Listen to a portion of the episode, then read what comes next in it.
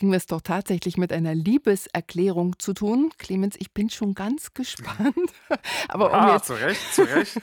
um jetzt hier nicht in die Irre zu führen, es wird nicht um Liebesangelegenheiten von Clemens Goldberg gehen, sondern um ein Konzert, das gestern als erstes von drei Abenden in der Philharmonie Berlin stattgefunden hat. Die Berliner Philharmoniker haben da mit ihrem Kirill Petrenko an der Spitze auch von dieser gefährlichen, verbotenen Liebe eines Komponisten zu einem Geiger berichtet.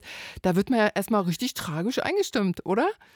Ja, denn vorangestellt war Brahms tragische Ouvertüre und ich habe mich dauernd gefragt, was ist eigentlich tragisch? Es klingt unglaublich militärisch aufgepumpt und man erkennt eigentlich gar keine Person dahinter. Das geht mir häufiger bei mit Brahms so, ja, alles toll konstruiert, faszinierend, aber wo ist eigentlich der Mensch dahinter?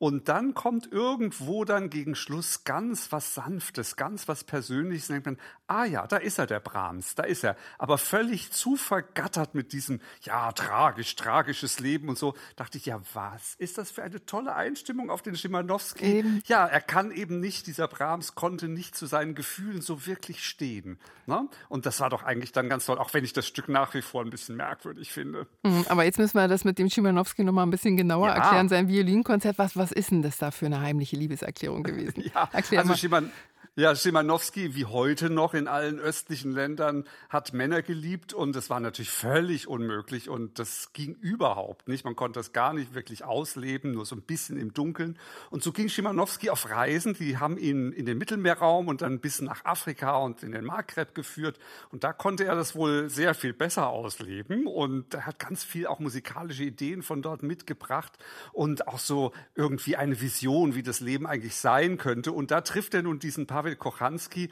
ein Wunderkind, der übrigens nicht nur ihn bezirzt hat, sondern ganz egal welcher Orientierung, alle waren von ihm fasziniert. Und das ist eine ganz lange, tiefe Freundschaft geworden. Er hat viele Stücke für ihn geschrieben, aber natürlich konnte man da nichts ausleben. Hm. Lisa Batjaschwili hat den Solopart übernommen, ohne Richtig. Liebesgeschichten. Eine Frau. Den, genau, eine Frau. Äh, übrigens war gestern ein ganz großes, total spannendes Interview mit ihr im Tagesspiegel und in ja. der PNN, falls es jemand interessiert. Genau, ja, aber fand ich auch. Wie haben Sie das jetzt musikalisch musikalisch umgesetzt? Also sie, es ist eben nicht ein junger Mann, der da auftritt, sondern dieser Geiger, eigentlich sollte es Krochanski machen, aber es ist gar nicht dazu gekommen. Es ist eine ganz hohe Engelsstimme. Sie spielt hm. in den höchsten Tönen, fast immer. Und es ist eine luxurierende Musik, orientalisch. Es glittert und glitzert und man hat wunderbare Farben, wie das, also Schimanowski ist ein großer Farbenmagier. Und dann gibt es aber auch so orientalische Tanzmusik, da steigt der Engel dann ab und zu runter auf die Erde Erde und dann wird es sozusagen materieller. Und das ist so eine Vision davon, was eigentlich das für ein glückliches Leben sein könnte, wenn man einfach nur den Träumen sich hingibt. Es ist ein, eigentlich ein einziger großer Traum mit einer unglaublich komplexen Orchester, Begleitung kann man gar nicht sagen. Es ist ein verflochtenes Hin und Her. Und das haben sie schon ganz, ganz toll gemacht. Vor allem dieser Batjaschwili. Sie hat wirklich also dieses Traumhafte ganz äh, direkt und sehr packend drüber gebracht. Auch wenn es immer noch befremdlich ist. Ich habe so im Publikum gespürt. So ganz konnten die äh, Menschen damit nicht wirklich ganz warm mhm. werden. Aber vielleicht es wird noch sinnlicher, wenn jetzt alles dieses Komplizierte, was man alles gut hingekriegt hat, dann in den nächsten Abenden noch lockerer wird. Kann man dann übrigens auch bei uns hören. Ich sag's ja, schon mal sag ich auch gleich nochmal, alles klar. Aber dann gab es ja auch noch Richard Strauss Sinfonia Domestica. Will man eigentlich in die Privatsphäre eines Komponisten eindringen, Clemens?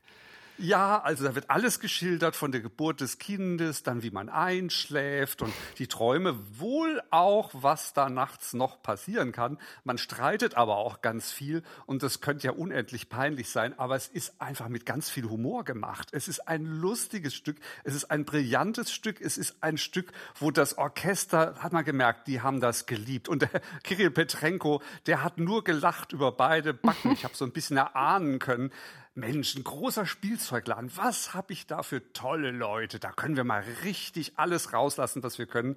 Und äh, das ist dann einfach, ich fand es einfach nur unglaublich amüsant. 45 Minuten haben wir in diesen Haushalt reingeschaut. Übrigens hat Strauss das gar nicht so genau gesagt, dass das sein soll. Das heißt nur eben häusliche Sinfonie.